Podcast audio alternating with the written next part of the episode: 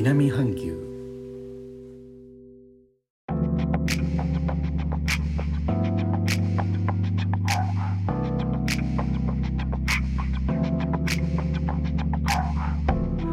インドネシアから高野です。日本との間約6000キロジャワ島中部の古い都ジョクジャカルタからお送りしております。日本とは一味も二味も違う東南アジアのライフスタイル声でお届けします。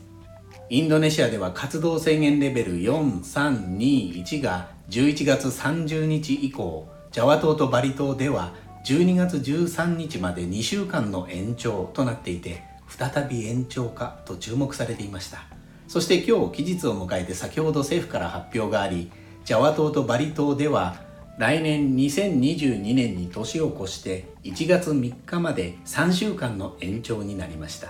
合わせて詳しい地域名はまだ出てきていませんが2021年12月11日までの評価ではジャワとバリ128の自治体のうちレベル3の地域は10の県と市しかないがレベル2に上昇した県市も4つありますと述べています。首都のジャカルタは前回の延長期間中にレベルが1から2に上昇した経験を持つ地域の一つです。今回の延長ではレベル2を中部ジャワ州の州都スマラン市などはレベル1をそれぞれ維持している模様です。また12月8日クリスマスと新年の間にインドネシア全土で活動制限レベルをレベル3に引き上げる施策は公式に中止との発表もありました。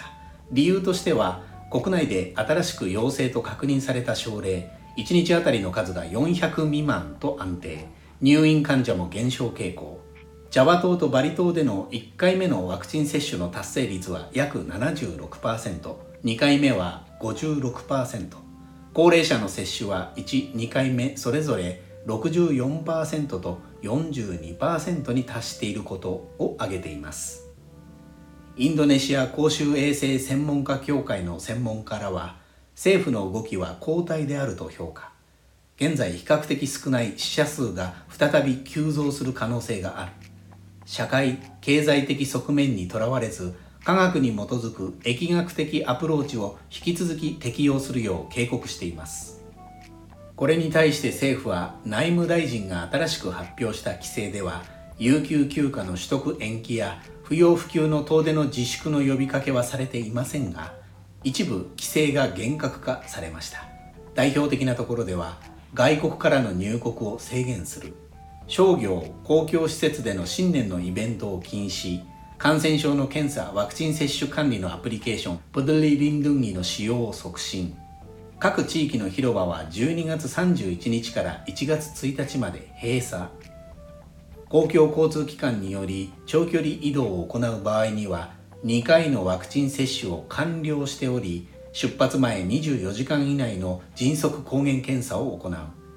接種が未完了のものや健康上の理由で接種できないものは長距離移動禁止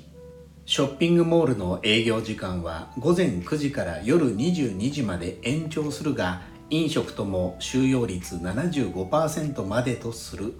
などとなっていますということで改めまして皆さんこんばんは高野です。お元気ですか？お元気ですね。インドネシアのクリスマス年末年始活動制限レベルがインドネシア全ての地域でレベル3にされないということになりましたが規制の内容は一部厳しくということでよくわからんちんです。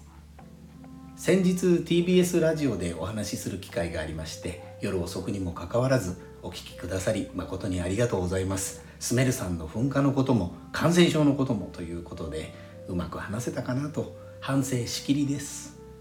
スタ F のライブで和力も鍛えておかないとダメだね。しみじみしじみ汁に感じたね。最後までお聞きいただきレターコメントもいつもありがとうございます。インドネシアから高野でした。それではインドネシア語でのご挨拶またお会いしましょう。参拝順パラ